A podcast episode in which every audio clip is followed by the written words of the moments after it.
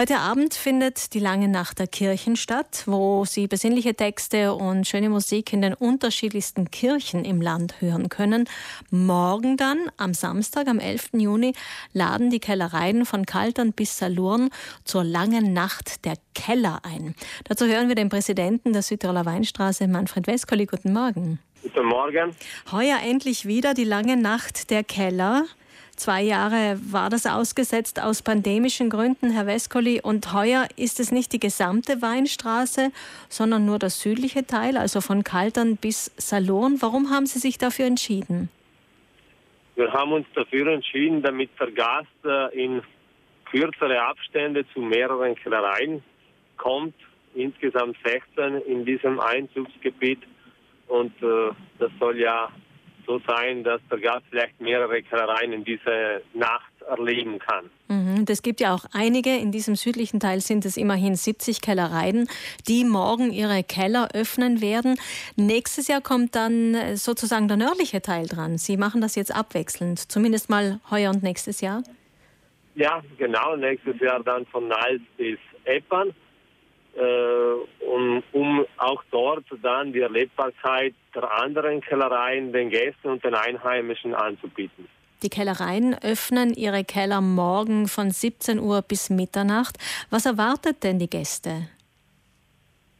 Ah, Weinkultur und Genuss in, äh, im höheren Segment. Äh, nicht nur Weingenuss, sondern auch kulinarischer Genuss und auch musikalischer, musikalischer Genuss also Weinstraßen, äh, Feeling, wenn ich das so sagen darf, in einer Nacht in den äh, alten Kellergewölben oder in den neuen Bauten, die ja jetzt auch äh, äh so modern äh, aufgestellt worden sind. Da gibt es natürlich alles und da gibt es vieles zum Bestaunen und zum Staunen.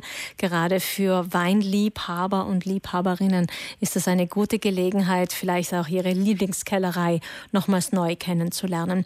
Was für Gäste, Herr Weskoli, erwarten Sie sich denn? Mehr Einheimische oder doch vielleicht mehr Touristen?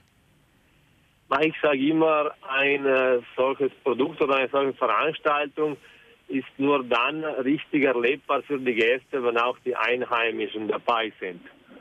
Und äh, wir haben so einen guten Durchschnitt. Äh, sicher gewisse Gäste buchen gezielt äh, die in Urlaub, um die Nacht der Keller mitzuerleben, aber mittlerweile auch die Einheimischen. Und deshalb haben wir das ja auch geteilt, damit auch Leute vom nördlichen Teil in diesem Fall nach, äh, nach dem südlichen Teil kommen können und nächstes Jahr dann anders, damit sie nicht nur arbeiten sollen oder dürfen. Insofern also ein, ein doppelter Vorteil, dass vielleicht auch die Kollegen die Kellereien, die Keller der Kellereien besuchen können und sich dort umschauen können.